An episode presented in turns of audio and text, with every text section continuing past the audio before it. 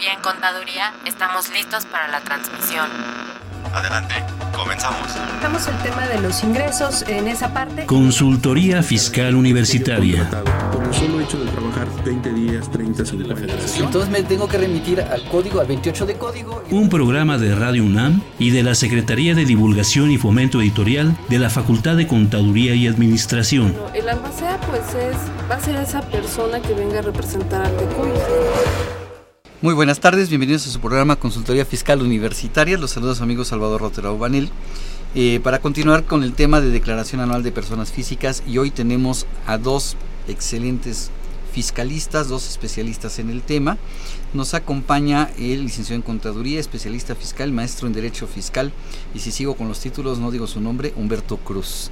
Humberto, muchas gracias por acompañarnos el día de hoy. Muchas gracias, Salvador, por la invitación. Además, este catedrático de la facultad y bueno, creo que La como comisión. así sí, compañeros en la Comisión de Investigación Fiscal en el Colegio de Contadores. Así es. Eh, también nos acompaña el licenciado en Contaduría, especialista fiscal, este Abraham Levi Alcántara, que también es licenciado en Contaduría, maestro de la facultad, y si sigo diciendo el currículum no termino. Maestro, mil gracias por la invitación. Un honor compartir esos micrófonos. Gracias, gracias a ustedes y porque van a compartir con nuestros amigos radioescuchas sus conocimientos.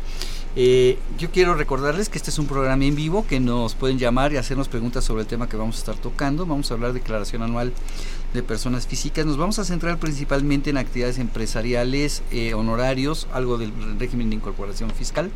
Los teléfonos para que nos llamen es el 55 36 89 89 o bien el 01800 50 52 688. Eh, si estás interesado en este tema y otros temas de consultoría, escucha nuestro info fiscal.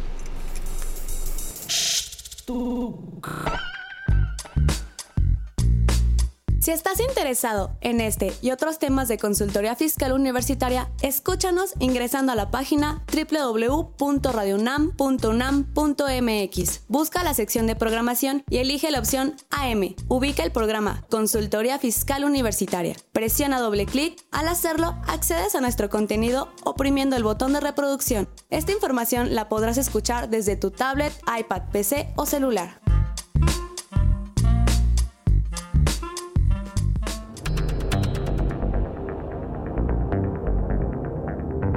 Info Fiscal. 13 de abril.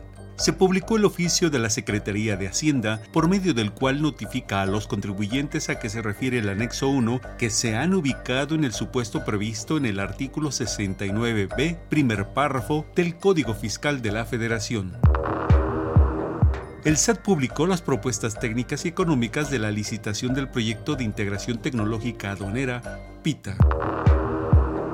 La Comisión Federal de Competencia Económica inició la investigación por presuntas prácticas monopólicas absolutas en el mercado de servicios integrales de estudio de laboratorio y de bancos de sangre, así como de bienes y servicios relacionados con estos, contratados por el Sistema Nacional de Salud en el territorio nacional.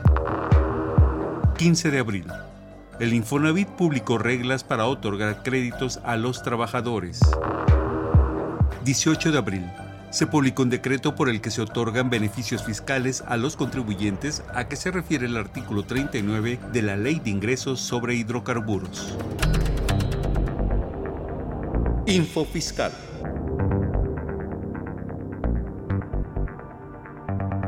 En ese info fiscal hay cosas interesantes y sobre todo el ¿En qué, es eso de que me publiquen, de que me coloquen los supuestos de los artículos 69 del código?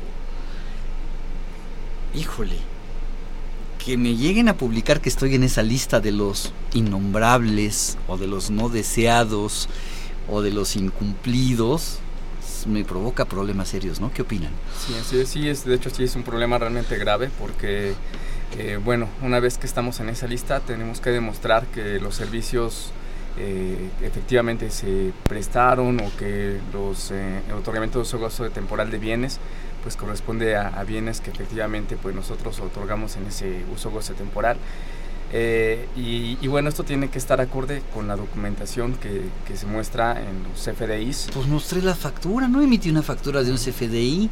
Así pero es. que tengo que demostrar. que se hizo el trabajo efectivamente, con documentos entregables, con reportes, con información fehaciente, a veces hasta fotografías de que estamos realizando el trabajo, eh, es. cuestiones más, más de, de, de- de formas. La materialidad hoy en día es. es. importante. Y Fíjate que lo que acabas de mencionar parece de cuento, pero no es, sí es cierto. Las fotografías de que el trabajo se realizó. De que se entregó un expediente, de que se entregó un documento, de que lo firmaron de recibido, de que también el, el documento no es un kilo de papel con tres eh, hojitas con datos, Así es. sino que sí corresponden al trabajo que se está documentando, como bien decía el maestro, con un CFDI. Claro. Y también ese CFDI, bueno, pues que nos apoye con la descripción, no nada más trabajos realizados varios. No, no. Sí, así es, tienen que ser acorde con el servicio que está prestando. Eh, e incluso eh, en algunos casos hasta soportarlo con integración de las horas invertidas Ajá. y con documentos que acrediten el nivel de especialidad eh, del servicio, porque en algunos casos los montos llegan a ser considerables, es porque realmente el servicio que están contratando es muy especializado. Y entonces esto tendría que ver con el tema que vamos a tratar de, la- de las deducciones en las personas físicas que presentan una declaración anual por honorarios o por actividades empresariales. Eh, Sí, porque incluso si nosotros tenemos eh, proveedores que estén en esa lista y nosotros, por ejemplo, le hayamos dado efectos a alguna deducción o el acreditamiento del IVA, pues por el hecho de que eh, nuestros proveedores están en esa lista no podríamos ni deducir ni tampoco efectuar el acreditamiento del IVA. A ver, a ver, a ver, Humberto, este... Híjole, luego tengo aquí invitados que me asustan. Invito a Baltasar, invito a José Manuel Belraín, invito a mucha gente y me salen con cosas que dejan asustado a mí y, al- y al- y a nuestro público radio escucha. A ver, entonces, yo que voy a presentar mi declaración de este mes de abril, no la anual, o quizá la anual, eh, tengo que voltear a ver esta lista a ver si no aparece ninguno de mis proveedores. Sí. Sí, sí, así es. Humberto, este... Abraham, Perdón, definitivamente sí la tenemos que, que ver porque si no podemos tener una diferencia. Algunos de nuestros amigos que ya están invocando las devoluciones no la van a tener y, y peor, se les va a revertir el, el proceso y van a tener un saldo a cargo y aparte el acreditamiento del IVA va a perderse. Y se pierde la credibilidad de nuestro proveedor de, de los servicios, por supuesto. entonces, si, si uno, a ver, yo, Salvador Rotter, voy a presentar mi declaración anual del 2015. Tengo deducciones personales o tengo deducciones por mi actividad profesional. Antes de presentar la declaración que me va a arrojar un saldo a favor y que voy a pedir la devolución, vale la pena que voltee y vea esa lista. Sí. Sí. Sí. Si en esa lista aparece uno de mis proveedores, quiero suponer que fui con el dentista y resulta que el dentista está ahí. ¿Qué pasa?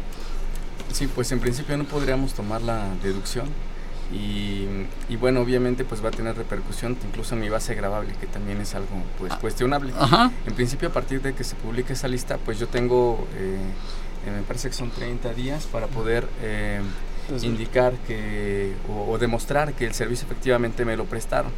Pero si no lo hice dentro de ese plazo, pues entonces se entiende que, que efectivamente el, el servicio no lo recibí. Se entiende que el, el servicio no lo recibe. Entonces, el que publiquen a alguien en esa lista afecta a ese alguien porque pues todas sus todas las facturas que le haya emitido están en duda. Y él tiene que demostrar que los servicios realmente se realizaron. Pero también nos afecta a todas las personas que recibimos un servicio por parte de ese proveedor, aunque sea el doctor, ¿eh? Porque sí he visto publicados ahí médicos, he visto publicados ahí este dentistas, este y dices, perdón, pero son personas físicas y personas morales. Si esa persona se dedica a vender facturas o se colocó en el supuesto de vender una y se la cacharon y todo lo demás es cierto, ya puso en duda todas sus facturas. Y entonces quien deduce tendrá que demostrar que efectivamente sí hubo algo. Entonces me vas a decir, nuestros amigos radioescuchas, oye, cuando vaya al dentista me tengo que sacar una foto con la boca abierta en el sillón del dentista, pues a lo mejor sí, ¿eh? El selfie. Sí. El selfie El sería una selfie. buena, sí. Imagínate, pobre cuate, Sí. en, la, en la silla del dentista con la boca abierta y, espérame, espérame, déjame sacar la selfie. Ahorita Para demostrar enseño, que sí este, Yo sí la traigo. es un requisito de deducción. Sí, porque, bueno, incluso este tipo de forma de comprobar a la autoridad fiscal que los servicios se, efectivamente se tienen o que se tiene la infraestructura para poder realizar ciertas actividades, eh, lo hemos visto claramente en los requerimientos de información de, eh, cuando solicitamos un saldo a favor de IVA. Ajá. Ajá, por ejemplo, ahí en los requerimientos del SAT, pues nos solicita fotos de, de la mercancía, fotos del lugar en donde está el almacén, eh, de los procesos, cuántas personas están, la logística. Ajá. En fin, todo este tipo de situaciones que anteriormente, pues bueno, era más un tema de, de forma, ahora se están yendo más por el tema de que efectivamente se haya prestado el servicio o que se tengan los elementos suficientes para poder eh, prestarlo o haber enajenado ciertos bienes, ¿no? Incluso otorgado el uso goce temporal, porque pues hay veces que hay personas que reciben otorgamiento del uso goce ingresos por el otorgamiento del uso goce temporal, pero al momento de hacer su declaración a lo mejor la parte de los activos la eh, mostraron en un rubro que no era y, y, pues bueno el SAT diría oye qué activos estás otorgando en uso goce temporal si es que ni siquiera me los declaraste No, te- no tienes activos en tu contabilidad y estás rentando computadoras y yo no veo computadoras en tu contabilidad, ¿no? así es. Ese tipo de detalles hay que cuidarlos mucho. O sea, amigos, yo creo que el mensaje es una. No sé si mis dos invitados nos van a, me van a, me van a colgar o me van a apoyar. Es no hagamos operaciones de venta de comprobantes. Es delito. Sí. Hay quien cae en la tentación. Segundo, no compremos. ¿ok? Si no, vendam- si no vendemos ese tipo de cosas, no compremos ese tipo de cosas. Sí. No sé qué opinan. Totalmente de acuerdo, maestro. Sí es importante para nuestros amigos contribuyentes que no eh, fomenten estas cuestiones. Creo que está en nosotros el evitar cuestiones como corrupción el, y también llevar números sanos. Eh, Eso es muy importante. Y todas las operaciones, todos los, todos los actos o actividades que ustedes realicen, todo lo que compren y los servicios que reciban, pues documenten no nada más con el comprobante, que quede prueba de que eso existió. Oye, Salvador, fui al oculista, ¿cómo demuestro? Pues el oculista me dio una receta, guarda la receta. Fui y, y con eso compraste unas lentes. Ahí tienes la factura de los lentes y además los usas, sácate una foto con los lentes. Incluso, eh, si me permiten, para efectos de garantía, ya no para el efecto fiscal, para efectos de garantía. No tengo la factura, no tengo el comprobante, ¿cómo voy a reclamar un problema en la prestación de servicio, en la venta del bien? Claro, Sí, ¿Cómo lo incluso voy a hacer? ahorita que comentabas el tema de los lentes, también es importante que sean lentes graduados y que exactamente el CFDI diga que son lentes, Lentes graduados. graduados. Y separado el... el, el anteojo lado- del armazón. Así es. Exactamente. Porque lo que es deducible es el anteojo, Así es. el, el lente, no el El armazón. vidrio. El vidrio. Y el vidrio graduado. Sí. Exactamente, sí. Sí, porque en ocasiones en los CFDIs nada más indica lentes, eh, porque a lo mejor a la persona mostrador se le hizo sencillo poner ese concepto y cuando el contribuyente quiere efectuar su deducción personal, pues se da cuenta que no. A ver, Humberto, entonces nos estás, nos estás dando más tips. Pareciera que seguimos en el mismo tema, pero estamos en el tema de la declaración anual. Sí, así es. O sea, no aceptemos comprobantes con conceptos genéricos, es lo que me estás diciendo. Sí, así es. Sí, tiene que ser muy específico, que esté obviamente relacionado con la actividad que estoy prestando para que sea deducible, ser estrictamente indispensables y, y, pues a su vez los conceptos ahora pues son bien importantes porque a partir de, bueno, de, de hecho el tema de factura electrónica comenzó en 2005, pero eh, de 2015 a, a la fecha... 14. 14 con, todos, con todos los temas de contabilidad electrónica. Así es. Eh, CFDIs, eh, pues ahora que ya es de uso obligatorio, pues eh, eh, el SAT resulta que tiene algunos datos de nosotros que incluso nosotros ni siquiera sabemos, ¿no? El SAT sabe más de Sabe ti más de que tú mismo. que nos- sí, exactamente. Porque en ocasiones, no sé, fuimos a hacer una compra y, y pues eh, a lo mejor nosotros extraviamos el XML o El, el comprobante lo extraviamos. comprobante. Ajá. Y el SAT, pues bueno, sigue teniendo esa referencia. Así es. Pero entonces, si so- si realizo actividades empresariales o profesionales y quiero deducir la papelería, compré una lista de cosas, ¿puedo tener una factura que diga papelería? ¿O tiene que venir el detalle de la mercancía? Ahora, Lo recomendable es que venga el detalle. Bueno, no, no lo recomendable, lo idóneo es que venga el detalle. Compré cuatro lápices, dos plumas, eh, porque de repente se puede haber ido el chocolatín, el refresco y esos no serían deducibles. esos no serían deducibles. O lo que es estrictamente indispensable, luego compramos la papelería pues de los pequeñines que van en la, en la escuela y lo agregamos a nuestra actividad empresarial, también eso hay que eliminarlo. Lo que sea realmente que voy a utilizar o compro eh, cinco mil hojas y hago todo digital, ¿no? Entonces Así también es. que sea algo correspondiente con la actividad que realizo. Además ya las hojas, por favor, compremos las necesarias, ¿no? Este, Sí. volvámonos digitales, que por cierto por ahí les tenemos un mensaje más adelante de algo que va a suceder de manera digital, pero más adelante lo comentamos. Entonces, los, los conceptos de las deducciones, tanto para las deducciones de mi actividad profesional o empresarial, tienen que venir perfectamente detallados. Sí, Sí. así es. Procuren que el comprobante diga la forma de pago, sobre todo en erogaciones arriba de dos mil pesos, ¿no? Sí. Porque luego a la persona que expide el comprobante se le hace fácil y da por default todos en la misma forma. Y el que compra no revisa y no se da cuenta en el momento que él está pagando con transferencia electrónica o con tarjeta de crédito o con un cheque y la factura dice efectivo. O no identificado. No identificado ya me lo permite la miscelánea, ¿no? Sí. No lo identificaron, no pasa nada. Pero si dice efectivo yo lo pagué con transferencia, ya traigo problemas. Sí, exactamente. Sí, porque toda eh, e- esa información pues se va a la base de datos del SAT y, y, pues cuando nosotros querramos eh, deducir, pues el SAT va a decir, decir, "No, oye, ¿sabes pues aquí, mira, en tengo una efectivo". factura de 50 mil pesos o de 2 mil un pesos y lo pagaste en efectivo. Aquí dice efectivo. Entonces es no deducible, Exactamente. Definitivamente. ¿no? Es automáticamente no deducible. Y señores, si ustedes pueden demostrar cómo lo pagaron, como dice el maestro Abraham, pues que el comprobante de preferencia diga cómo se pagó. El no identificado, déjenselo a la persona que no puede identificarlo realmente porque tiene un volumen muy grande de operaciones. O también puede corresponder al medio de pago, porque el- para efectos de extinguir la obligación, recordemos que puedo pagar, a lo mejor en, en nuestros amigos del campo pues pueden hacer intercambio de, de animalitos o de, este, de, de algunos otros bienes para extinguir la obligación. Pueden decir, bueno, pues no te acabo de pagar tus servicios o no me alcanza, tengo un coche, tengo una bicicleta, tengo una motocicleta y con eso te pago. Entonces Así también es. ahí entraría la parte del no identificado. Fíjate que aquí viene una persona de Tláhuac, eh, no deja su nombre, persona física, hizo un depósito en efectivo, no rebasó los 50 mil pesos. Estos 50 mil pesos fue por venta de computadoras que compró hace 10 años y en ese año él no tributaba. Actualmente sí tributa y el depósito lo metió a la cuenta del negocio en efectivo en 2015.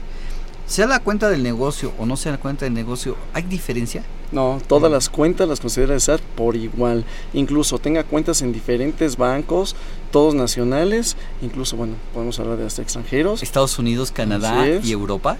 Entonces, eh, bueno, pues la autoridad con que identifique que cayó un dinero ahí, eh, presume que es un ingreso, salvo prueba en contrario. Entonces, mucho cuidado con la operación. Pero si vendió computadoras, la venta de computadoras es un ingreso para efectos de impuestos sobre la renta, ¿no? Una enajenación. Una enajenación de bienes que hay en el capítulo cuarto, del título cuarto de la ley del impuesto sobre la renta, que me dice que enajenación de bienes es, este, es un acto o actividad.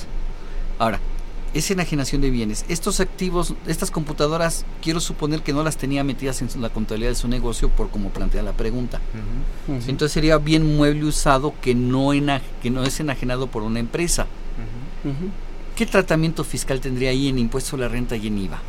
Eh, Para IVA tendría la particularidad de que pudiera no, este, eh, eh, no, no aplicarle, pero para efectos del impuesto a la renta tendríamos que ver la parte que le correspondería para la acumulación del ingreso. Exacto. Para efectos de IVA caería en el artículo 9, Re- fracción cuarta. Así es, artículo 9, fracción cuarta, que señala que todos los bienes muebles usados, enajenados por personas físicas, pues bueno, se encuentran exentos de Pero IVA, personas físicas que no realicen actividad que no empresarial. realicen actividad empresarial. Si yo realizo actividad empresarial y tengo un coche en mi actividad empresarial y tengo otro coche que no está en mi actividad empresarial y vendo los dos coches, ¿qué pasaría?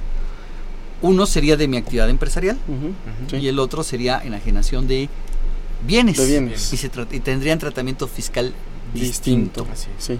Ajá. Entonces, como él tiene las computadoras y no las tiene registradas en su contabilidad, pues esa, esa enajenación no es una actividad empresarial.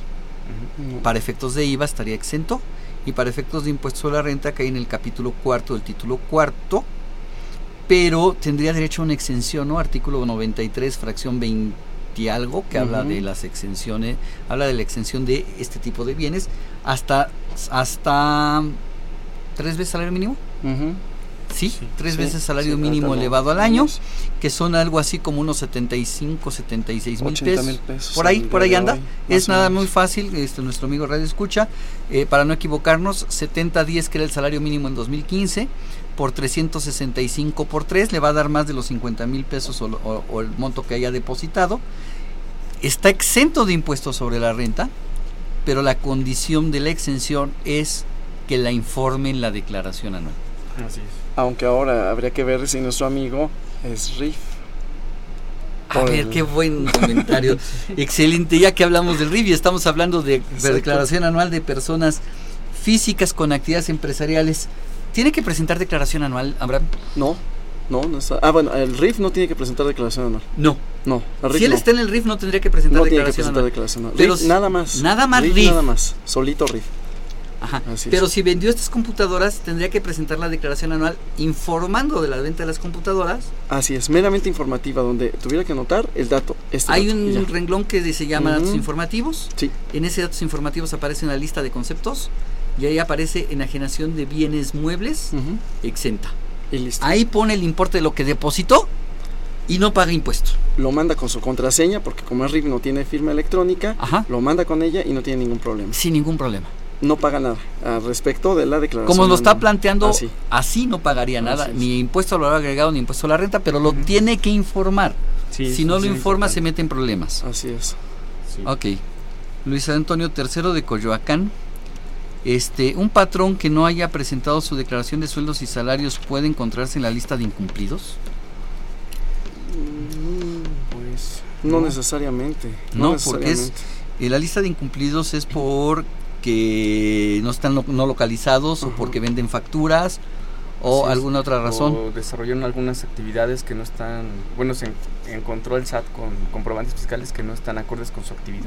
O sea, los, Ujú. los, los- los delincuentes, porque no hay otra Ujú. forma, de, ven- de vendedores de facturas, ¿no? Sí. Que son los incumplidos. Si el Oh. trabajador presenta su declaración y tiene saldo a favor, pero su patrón no le ha dado las constancias, ¿qué debe de hacer? Creo que va relacionado también con la primera pregunta un poco, que es a lo que iba. Eh, la autoridad eh, en algunas ocasiones nos, eh, nos está limitando la devolución al hecho de que el patrón presente la declaración. Entonces, Y- si no la ha presentado, que el patrón la presente, pero hay que presentarla ya. Sí, hay que Sí, hay que presentarla. Incluso si no cuenta con las constancias, eh, pues habría que ver con los datos precargados en el SAT que ya tenga. Eh, y si nos condiciona la devolución, habría que eh, comprobar con documentación fehaciente para solicitarla, porque no nos podría limitar la autoridad a esa devolución. Así Y es, si está no, obligando a un tercero, a, a a un que un tercero. tercero obliga una, una- una obligación que él tiene cuando yo no soy autoridad para obligarlo a cumplir. Exactamente. Autoridad, si mi patrón no ha presentado la declaración, y ya parece que voy a llegar con mi jefe, ¿no? Oiga, no ha presentado la declaración, vengo a, a obligarlo a que la presente. Pues no. Pues autoridad, yo no soy autoridad, es más, soy su empleado. Él es el que me va a dar órdenes, no yo a él, entonces tú oblígalo a que, la- a que cumpla con la obligación, ¿no? Sí, sí, sí. Y además, bueno, el, el trabajador pues puede investigar los... eh, en principio debe de haber recibido los FDIs de nómina. Así es. Sí. Así es. ¿Hasta qué nivel de ingresos una persona física, nos pregunta Roberta Muñoz de Álvaro Obregón, hasta qué nivel de ingresos una persona física con actividad empresarial puede usar mis cuentas? Puede llevar su contabilidad y, y, y si con eso puede, pueden dar por cumplidas sus obligaciones. Bueno, aquí van diferentes preguntas y habría que ver. eh, primero, para los RIF estaríamos hablando hasta 2 millones de pesos. Sí. Ya. Y es obligatorio mis cuentas, no es que puedan, deben. Ajá, deben. Luego, para eh, algunos otros de los regímenes que tienen las personas físicas, Honor- eh, honorarios. honorarios y Bien. arrendamiento. Ajá. Así es. ¿Hasta qué nivel de ingresos? De estos estamos hablando que tendrían, eh, como lo había planteado en principio la autoridad, hasta dos. Y eh, en arrendamiento estaremos en la misma cantidad. Así es, así, Así es. es. Puede dar cumplidas sus obligaciones, sí, de expedir comprobantes, sí, de llevar contabilidad, no en materia de presentación de declaraciones. Eh, tenemos otras preguntas, pero ¿qué les parece si vamos a escuchar al maestro José Silvestre Méndez en su cápsula de En Efectivo y seguimos con las preguntas? En efectivo. Con el maestro José Silvestre Méndez. De acuerdo con el artículo 42 de la Ley Federal de Presupuesto y Responsabilidad Hacendaria, el Ejecutivo Federal, por medio de la Secretaría de Hacienda, entregó a principios de abril de 2016 el documento relativo al cumplimiento del citado artículo referente a los precriterios de política económica para 2017, donde se plantean las perspectivas económicas y de finanzas públicas para el ejercicio fiscal 2017. En este programa haré algunos comentarios que ampliaré en un segundo programa. Lo primero que quiero destacar es que el documento de 73 páginas es un catálogo de buenos deseos y buenas intenciones basados en una inexistente dinámica económica interna del país, apoyada en el consumo, fortalecido, según el gobierno, por la mejora de los salarios reales y además la inversión interna, fortalecidos a su vez por la llegada de la inversión extranjera directa, producto en primer lugar de la reforma energética.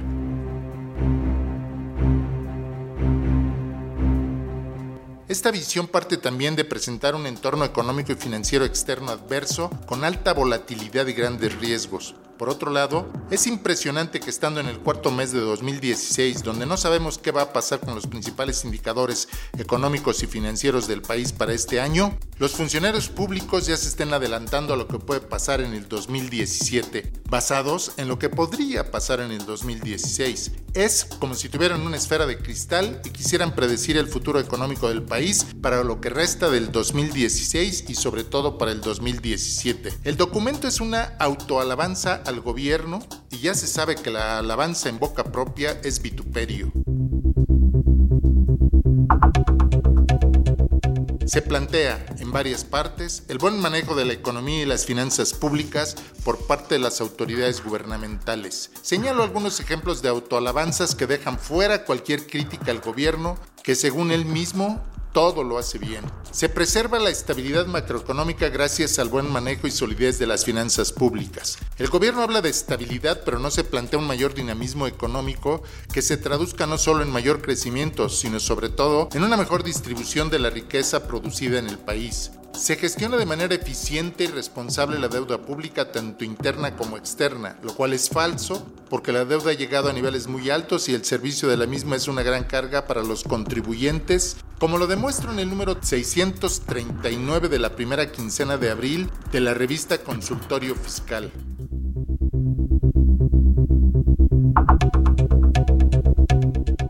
Las reformas estructurales, de acuerdo con el documento, generan una perspectiva favorable de crecimiento hacia adelante. Lo cierto es que después de más de tres años de la implementación de las 11 reformas llamadas estructurales por el gobierno, seguimos a la espera de los resultados favorables de su aplicación. Tanto para 2016 como para 2017, se tiene previsto un crecimiento de entre 2.6 y 3.6% respecto del Producto Interno Bruto, cifra muy ambiciosa para ambos años al bajo dinamismo de la economía nacional y al conjunto de políticas públicas que no contribuyen a incrementar el crecimiento debido a que su objetivo principal es la estabilidad macroeconómica. En realidad, el crecimiento de los próximos dos años 2016 y 2017 fluctuará entre 2 y 2.5% del Producto Interno Bruto debido a la decaída situación económica nacional y al ambiente económico financiero de alta volatilidad. En otro programa ampliaremos los comentarios a los precriterios de política económica para 2017, aunque por lo pronto decimos que el panorama económico de estos dos próximos años es incierto. Gracias. En efectivo, con el maestro José Silvestre Méndez.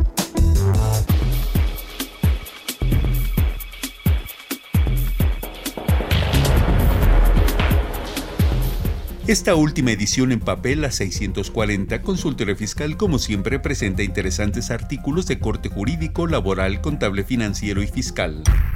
En este ejemplar, Sonia Venegas Álvarez comenta la desindexación del salario mínimo, que lo desvincula de ciertos supuestos y montos.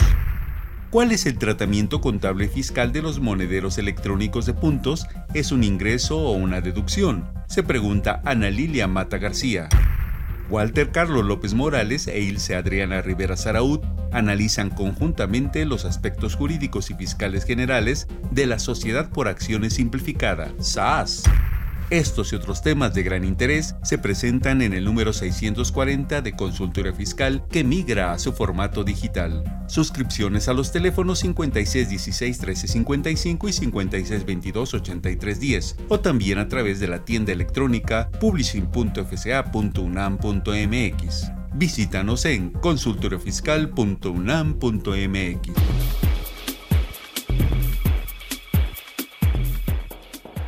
Como bien dice nuestro amigo Juan Flandes, SAS, pero él se refería a las, a, las sociedades de acción simplificada, las SAS. Pero SAS, ¿qué creen? Les tengo a nuestros amigos una noticia. Consultorio Fiscal deja de ser revista en papel, se convierte en una revista 100% electrónica y el número que tenemos que tengo en la mano es el último número de consultorio fiscal en papel, pieza de museo. Vamos a regalar 15 piezas de museo de la revista Consultorio Fiscal para que la guarden y les puedan decir a sus nietos, mira, hubo una época en la que las revistas se hacían en papel. Este, a las 15 personas que nos llamen y nos hagan una pregunta sobre el tema que estamos tratando. Y seguimos contestando preguntas de nuestros amigos. Eh, Mari Carmen González eh, tiene ingreso por arrendamiento casa-habitación, no rebasó 10 veces el salario mínimo. Eh, hago mis pagos mensuales y me los están requiriendo trimestrales. ¿Cómo corregir esto en la declaración anual? Eh, se va en automático porque va a acumular los ingresos del ejercicio. En la declaración, sí, nada más eh, a nuestra amiga Mari Carmen, de favor, a partir del año 2016, si usted no está obteniendo más de 10 veces salario mínimo, presente sus pagos provisionales trimestrales para evitar que la autoridad los, la pueda multar, porque usted está cumpliendo con una obligación que no es la obligación a la que está obligada, el pago provisional mensual. Y si ya le requirieron esos pagos, yo le recomendaría que por buzón tributario hiciera eh, un ticket de aclaración donde solvente... Este, Anexando los comprobantes de los, de, todos los mensuales. Así es. ¿Sí? ¿Sabes qué? Me equivoqué, no hice los pagos provisionales trimestrales, te los hice mensuales, pero te pagué antes, aquí están los pagos. No ha habido daño al fisco, es nada más de forma. Este, que, sería un efecto diferente haberlos presentado trimestrales cuando era mensual. mensual. Acá ahí tendríamos que identificar incluso si es necesario un recálculo de, de, recargos, pagos provisionales para que una posible actualización en recargos. Rosa María de Iztapalapa nos dice que es una persona física que recibió un anticipo de 200 mil pesos en la, casa, en la venta de una casa habitación. Fue la venta de la casa que heredó de su padre. En diciembre de 2015 recibió el anticipo de 200 mil y el resto en 2016. ¿Cómo debe registrarlo en su declaración de 2015 y 2016 si el dinero se reparte entre todos sus hermanos? ¿Qué opinan? Bueno, pues es, es todo un caso. Primero con el notario hay que recabar las constancias para cada uno de los eh, herederos. Así es. Eh, la liquidación de la asociación también es muy importante que la tenga y se cierre esta, esta asociación. Ya la adjudicación del, del bien y luego el anticipo, quiero entender que fue por su parte. Recibe un anticipo de 200 mil pesos en el 2015 y el resto se los pagan en 2016, pero la venta pues es de, de ella y de sus hermanos. Ajá. Entonces, la parte que le corresponda a ella la tendrá que declarar. En 2015. En, 2015. en la declaración anual del 2015 como Así enajenación es. de bienes. Así es. Y la de 2010, bueno, habría dos efectos. Uno, cuando recibe, porque a lo mejor se adjudicó la herencia en ese momento. Y fue, eh, tuvo Ajá. que haber declarado ingresos por herencia Exacto, que, que no pagan excesos. impuesto. Así es. Ajá, esa primera parte.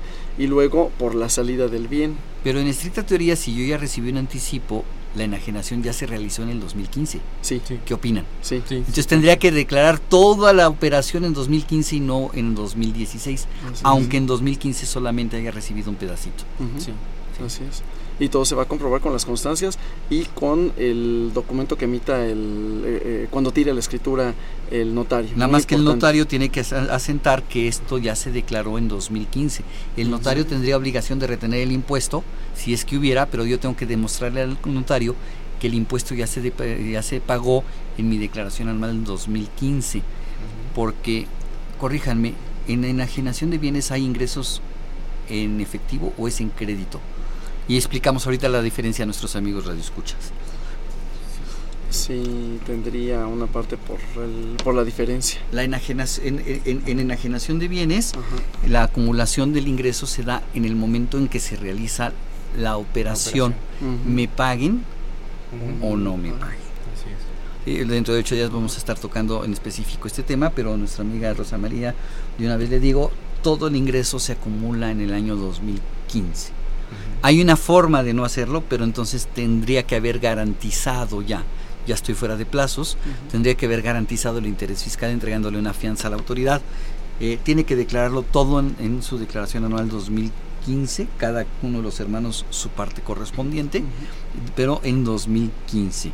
Diego eh, Olvera, eh, eh, por cuestión de límite de ingresos presenté declaración anual de sueldos, pero también tengo la obligación fiscal de dividendos, pero no tuve dividendos en, en 2015. Se declara en ceros o de plano sin números el concepto de dividendos. ¿Qué Pues, opina? Lo más transparente es mostrar un cero en... Y me quito de problemas. Y, ajá, sí. Así es. Lo más transparente sería cero, pero sin embargo no No, no hay existiría la algún- obligación. Sí, no. Dividendos no obliga este a llenar el cuadrito, pero mm, yo creo que aquí sí coincido porque en la cédula de identificación fiscal aparece dividendos y salarios y que la autoridad vea algo en Dividendos en salarios. Incluso Así. en la primera pantalla donde te aparece cuáles son las actividades a las cuales estás obligado al pago del impuesto, también aparecería. Exactamente, entonces para darle cumplimiento a, a lo que establece la autoridad. Eh, también de volver a medir pregunta que qué deducciones personales puede hacer que se puedan pagar en efectivo y qué recomendaciones se pueden hacer para los eh, costos implícitos a, a mi persona como la compra de unos lentes o el pago de mi seguro de gastos médicos que no aceptan tarjeta. Bueno, pues aquí podemos hablar de... mm, la autoridad tiene un, nuevo principio que es, eh, y dicen eh, el maestro Ríos Blanquet, fiscalizados los unos a los otros. Así es. La autoridad es lo que busca, que nos fiscalicemos eh, eh, entre nosotros, es decir... Es el onceavo mandamiento. Es el No, onceavo el doceavo, porque el onceavo es no estorbar. No estorbar. El El doceavo es fiscalizados los unos a los otros. Así es. ¿Y a qué corresponde esto? Yo le tengo que pedir CFDI a quien me preste el servicio, en este caso de las deducciones personales, y luego muy particularmente que tenga que desde el primer momento, desde el, el primer desembolso que realice, con medio diferente efectivo. Cualquier medio. Las deducciones personales tienen que ser con, eh, con, eh, pagos diferente al efectivo. Así es, efectivo no. Ya efectivo no ya no se, se Bueno, permite. dinero en efectivo, billetes ya no. Y oye, pero Ajá. mi seguro de gastos médicos no me acepta la tarjeta. Pues yo no sé qué aseguradora sea, porque Pues creo sí. que todas las aseguradoras me... Es más, lo que buscan Con es que... cargo recurrente. Con cargo recurrente a la tarjeta. Le digo, ¿sabes qué? Hazme el cargo mensual a mi tarjeta o trimestral o semestral y se va. Yo creo que lo mejor que puede hacer es voltear con su aseguradora y si no, pues decirle, no aceptas, no aceptas tarjeta, pues me voy con otra aseguradora, ¿no? Sí, y además asegurarse de que obtenga el CFDI, eh, el archivo XML y el PDF, en particular el XML, porque muchas veces pues eh, les dan la póliza, pero la póliza no es el comprobante fiscal. Entonces, es. para efecto de la deducción personal, pues tendría que tener el XML. Y si ya está ahorita, que se haga el endoso correspondiente para agregar el RFC. También luego lo emiten y lo emiten con las disposiciones fiscales, pero no le anotan el RFC. Entonces yo voy y pago felizmente y, y cuando llega la declaración anual no lo puedo aplicar. Porque no tengo el no tengo el RFC. Así es. Así Sí, es. entonces hay que tener mucho cuidado en todas esas deducciones y aparte de no exceder los límites. Esa es otra. O sea, si me enfermo, pues que sea poquito. A no ver, me puedo enfermar sí, mucho. no me puedo enfermar mucho. Así es. Carlota Ramírez, este, persona física con actividad empresarial, usa el auto de su esposo para actividades del negocio. Todos los gastos de mantenimiento los facturo a nombre de mi negocio. ¿Tengo que agregar ese vehículo a mis activos o qué puedo hacer? Eh, Pues aquí la, la primera recomendación, salvo su mejor opinión, eh, aunque sea su marido, un contratito de comodato. Oye, Para- no importa que sea su marido. no hay que- no tiene que haber un contrato de comodato. Sí, yo soy de la idea de que definitivamente. Humberto, sí. ¿qué opinas? Sí, pues bueno, habría que analizar incluso el tema de la sociedad conyugal para ver si incluso alguno de ellos es el representante común de la, de la sociedad. Y, y en este caso, pues si ella es la representante común, no, de punto de vista me parece que no tendría algún, algún problema. Algún problema. Pero hasta, hasta el efecto de cómo están casados afecta fiscalmente. Sí, así es. Fíjate que tengo un cuestionario que aplico cada vez que alguien llega y me pide declaración anual de persona física. Le digo, contésteme esto. Y lo primero que me preguntan es, ¿y a usted qué le importa cómo me casé? es que sí afecta. Claro. Usted tiene una actividad empresarial y está casada por bienes mancomunados. ¿Qué cree? Que el negocio es de los dos. Es así. Y entonces hay que dividir el ingreso entre los dos. Pero si está casado por bienes separados, los ingresos todos son de usted. Sí. Así es. Y sí afecta en la declaración anual el régimen conyugal. Entonces, por eso mi comentario del, del contrato y el del maestro respecto de, de la sociedad por el representante común, ¿no? Porque Así es. si es representante, en este caso, Aunque el carro esté en sociedad, nombre de él, ujú, no hay ningún, ningún problema, es, es de los es de los dos. De los dos. Sí, Así es. hasta tendría efectos en la determinación del impuesto sobre la renta, porque si los ingresos se dividen, entonces puede ser que hasta la tarifa, ¿no? Les aplique otro rango de la tarifa y sea el impuesto un poco menor, ¿no? Así es, a lo mejor como parte de la estrategia, ¿no? Ajá, habría que evaluar que- Así es, que se casen o se descasen. ¿Qué les conviene? Sí. sí. A ver, muy buena pregunta, Diego Olvera. En, en este momento trabajo para el, go- para el gobierno. Si, me- si mi contrato me permite trabajar por mi cuenta para efecto fiscal, solo es cuestión de aumentar mis obligaciones para RIF o para servicios por honorarios o tengo que hacer algo más para por ser empleado de gobierno. Bueno, aquí hay varias cuestiones. Primero, como es empleado del gobierno, habría que ver en qué rango se encuentra, porque no nada más tiene el compromiso fiscal, tiene el de la función pública para el efecto de, eh, de la presentación de la declaración patrimonial, que esa es otra historia.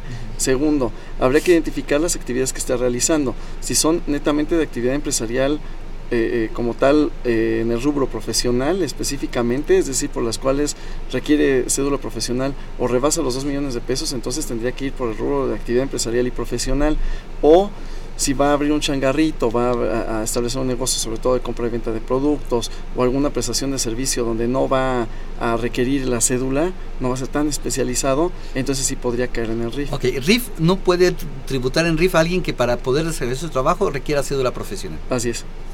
Así es. Entonces tendría que ver con lupa esas actividades para poder determinar. Y en todos los casos sí tendría que presentar un aviso de aumento de obligaciones. Pero para efectos fiscales, que el trabaje para el gobierno no afecta. Es lo mismo que trabaje, que sea empleado de una empresa y además ponga un negocio. Así es, no hay ningún Sí. problema. Nada más Eh, que bueno, en caso de ah. percibir ingresos de dos eh, patrones, pues ya tenía- tendría por ese hecho la obligación de presentar declaración anual. Aunque por RIF pues son eh, declaraciones definitivas, aquí ya sería otro supuesto. Exactamente, así es. Este, Roberta Muñoz, eh, no sé si la podemos contestar ahorita porque luego no nos acordamos exactamente los números de las reglas. Yo no me acuerdo, entonces no sé si ustedes se acuerdan y si no, pues se lo investigamos. ¿Qué regla estipula que las personas físicas puedan utilizar el portal de mis cuentas y omitir el envío de su contabilidad electrónica? La dejamos ahorita que nos las, Sí. bus- nos las busque alguno de nuestros invitados y, y regresamos a ella, ¿no? Eh, persona física con actividad empresarial. Compré un computador en una tienda mm, del, eh, no me di- de almacén, una tienda de almacén. ¿Cómo deducir esa computadora? Pues tendría que de pedir ese FDI, en atención al cliente se tiene que acercar y llevar su ticket de compra y pues, solicitarlo. Muy importante también el medio de pago, si lo hizo en efectivo, ya no será deducible. que no sea deducible. Así Así, es. es. O bueno, una computadora a lo mejor de menos de dos mil pesos, pero pues creo que Pero está pues muy qué complicado. computadoras hay de menos Sí. de dos mil Pues pesos. solo que la haya comprado por partes, ¿verdad? O algo así. Así es. Eh, Laura García hizo su declaración de sueldos y salarios. Tiene el saldo a favor de 1.200 pesos. Me lo van a devolver porque me dijeron, este, me lo van a devolver porque me dijeron que no, dijeron que no por ser un importe tan pequeño. 1.200 pesos no se lo van a devolver. Yo solicité ayer una por 108 pesos. y Y le estoy el- esperando el- el- la respuesta de la devolución, el depósito. Pero no hay una razón no, para no no, devolverla ninguna. si- por No. ser un importe pequeño. No. Yo te no. pagué de más fisco, Ajá. así sea un peso, Sí, puedo solicitar que me lo devuelva. Sí, y en la práctica sí. hemos tenido devoluciones en la oficina de 50, 60 pesos, por eso esta de 100 pesos en este año. Eh, aunque hay un punto particular que se puede despertar por esto. Cuando tenemos devoluciones superiores a 10 mil pesos, la particularidad es que hay que hacer la declaración o presentarlo con la firma firma electrónica. Ahí Pero sí. a ver, este, Laura, no tienen por qué la, ningún ninguna persona que trabaje en la oficina de la autoridad decirle que no se lo van a devolver por el monto. Si le dicen eso, por favor, anote el nombre de la persona y este y, la- y denunciémosla porque ellos no tienen por qué, o sea, para ellos a lo mejor 1200 pesos no es nada. Para mí 1200 pesos significa si me los puedo ahorrar o le puedo decir a la autoridad devuélvenlo porque me afectan mi bolsillo 1200 pesos más, son muy buenos. Nadie me los regala y la autoridad no lo hace. ¿eh? Si algún funcionario le dijo eso, valdría la pena saber quién es para reportarlo a la autoridad. Así es. Jorge Flores nos pregunta sobre el RIF. Si utiliza el sistema de mis cuentas, debe presentar declaración anual. No, solamente si es RIF Si tiene otra actividad, porque ahora ya se incluyen a los de arrendamiento para 2016, tendría que presentar en 2017 su anual solo por arrendamiento. Si tiene salarios y cumple los supuestos, solo por salarios. O si recibió un donativo o un préstamo y lo tiene que informar, no va a pagar impuestos, pero los tiene que informar. Así es. O por la salida del RIF, también tendría que presentar. Así es. Entonces la declaración anual se vuelve un calvario. Así es, maestro. ¿Y Así qué les es. parece si escuchamos nuestro gustadísimo calvario radiofónico? Sí, muy bien. Los invitamos a que nos vean en la radio, Y nos escuchen por televisión. Consultoría Fiscal Universitaria. Y fiscal.com. En el 860 de AM y en la barra de Mirador Universitario Coaed. Abordamos los temas de tu interés como impuestos sobre la renta, Declaraciones, testamentos, pensiones, seguridad social, estímulos fiscales, discrepancia fiscal, régimen de incorporación fiscal, entre otros temas. Con destacados especialistas en la materia. Los miércoles por Radio UNAM Los jueves por internet. y los sábados por TV UNAM. Véanos en radio. Escúchenos por televisión.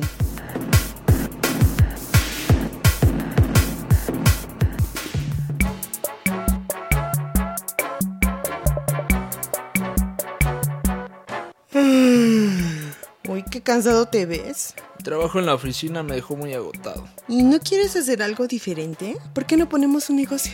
Eso lo he pensado desde hace mucho tiempo, pero no lo sé. Oye, sí, ¿qué pondríamos? Mm, ¿Una tiendita? Mejor una cocina económica. Tus guisos son deliciosos, mi amor. Ay, no, tú quieres que me canse. Cocinándote a ti ya tengo suficiente. Bueno, bueno, está bien. ¿Sabes qué sería mejor? Una cantina. Ay, sí. Para que tú y tus amigotes se emborrachen, olvídalo. Bueno, está bien. Una tiendita. Oyes, pero... ¿Sería difícil que pagáramos los impuestos? No mucho, mira. Están las declaraciones mensuales y las anuales. Además, las declaraciones informativas que presentamos en febrero y el DIM. Mm, ¿Y qué onda? ¿También tendríamos deducciones? Sí, mira, gastos médicos, funerarios y los que tienen las personas físicas asalariadas. Uy, qué bien. Pero además tenemos derecho a de- hacer deducciones por gastos, materias primas o inversiones indispensables. Mira, yo sé que sería una inversión indispensable. ¿Te acuerdas del vestido que vimos la otra vez en esa tienda elegante? Eso, zapatos, maquillaje. Mi amor, solo lo indispensable, ¿sí? ¿Y a poco eso no es indispensable? ¿Que me quieres ver fodonga atendiendo a los clientes? Claro que no, pero mira, el SAT verificaría eso. Mm, ¿Y entonces qué podemos deducir? Materias primas, renta, luz, agua, teléfono y viáticos. Ay, sí, viáticos. Pretextos para irte a pasear, ¿no?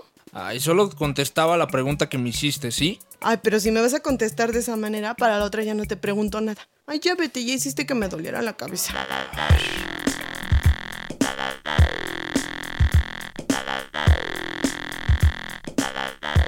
Gastos estrictamente indispensables son los que se pueden deducir. Como nuestro, ami- nuestro amigo que su esposa quería que le dedujera el vestido, este, pues que es este, que, que para poder atender a los clientes y que se viera guapa y no fodonga, este, es deducible, pues no, no, no, desgraciadamente no. Entonces el calvario nos vuelve a recordar ese tipo de cosas.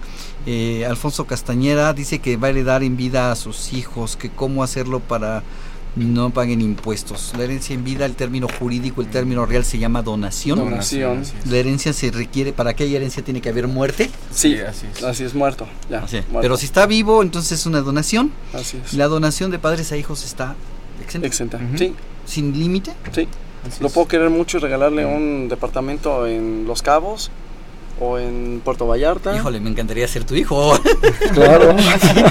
si me vas a regalar vos en Puerto Vallarta, guapo. O los dos. O los dos, Los ¿no? dos. Pues este, qué papá tan este, tan Espléndido, espléndido. claro. Eh, pero no paga impuestos. El No hijo paga no paga impuestos. impuestos, pero hay que hacer el documento ante notario. Exactamente. Y que Un- señale que es una donación. Tiene que ir con el notario y, oye, pero lo que le voy a regalar es un coche. No importa. ¿Habría que ir con el notario? Sí, sí, sí. Sí, Si le voy a regalar un coche a mi hijo, tengo que ir con el notario para que el notario haga, un documento que, que demuestre que existió la donación.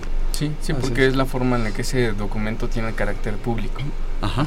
Antes de eso, el mero acuerdo sería eh, un documento de carácter privado. Así es. Y también presentarlo en la declaración anual como dato informativo, para no, es muy importante para no perder la exención y tener presente que hay que, hay que pagar los impuestos locales por la transmisión del dominio, eso sí, de ahí no nos eh, escapamos. Así es, José Medina de NESA nos hace una pregunta que es un comentario muy, este, se nota que está molesto, que dice que si existe algún mecanismo o buzón de queja para demandar a los legisladores que crean o modifican las leyes fiscales sin beneficio ni funcionalidad para los ciudadanos que pagan impuestos.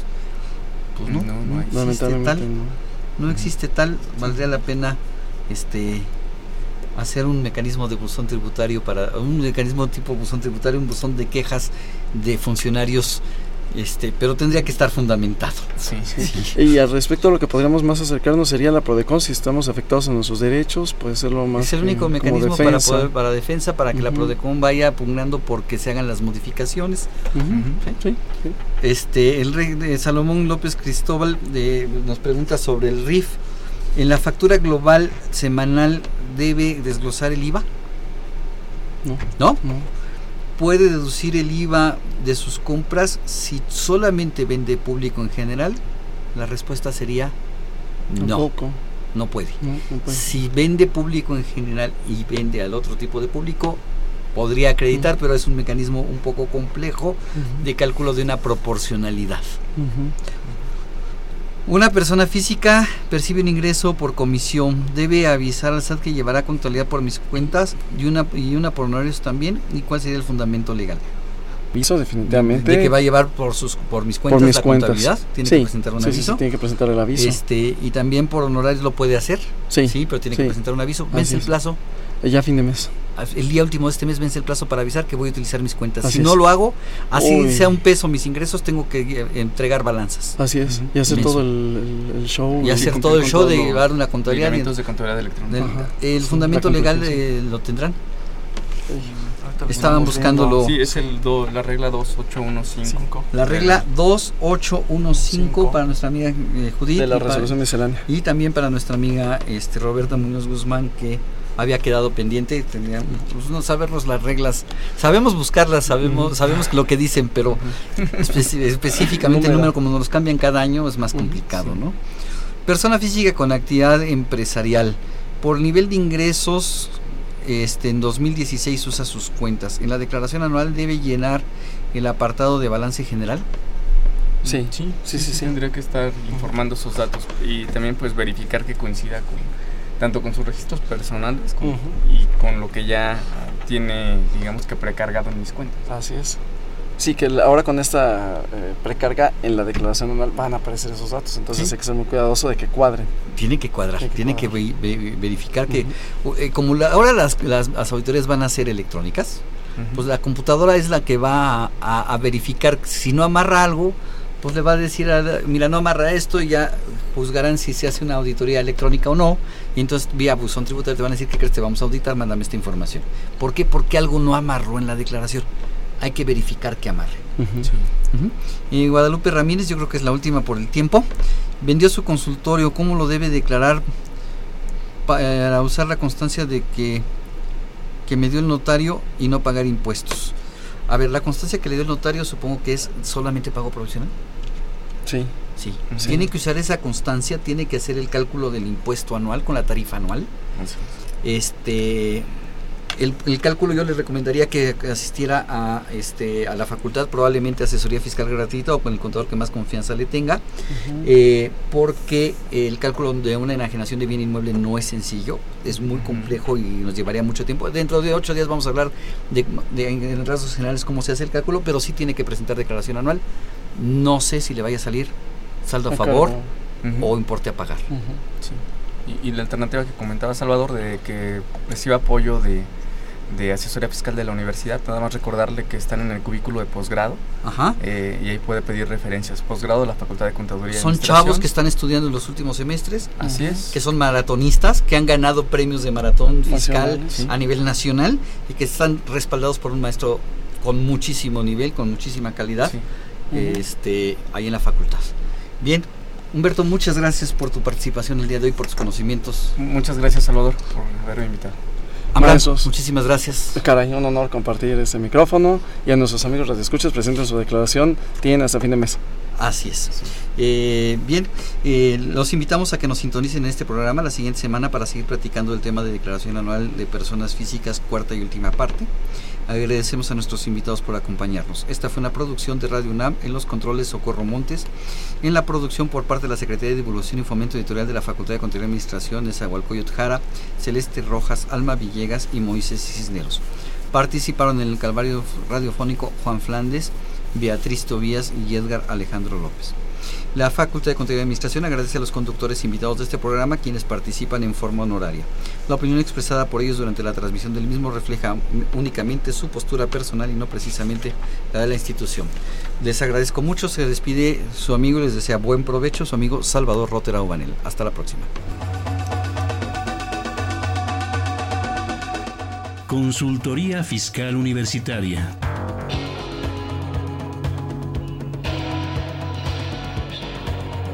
Un programa de Radio UNAM y de la Secretaría de Divulgación y Fomento Editorial de la Facultad de Contaduría y Administración.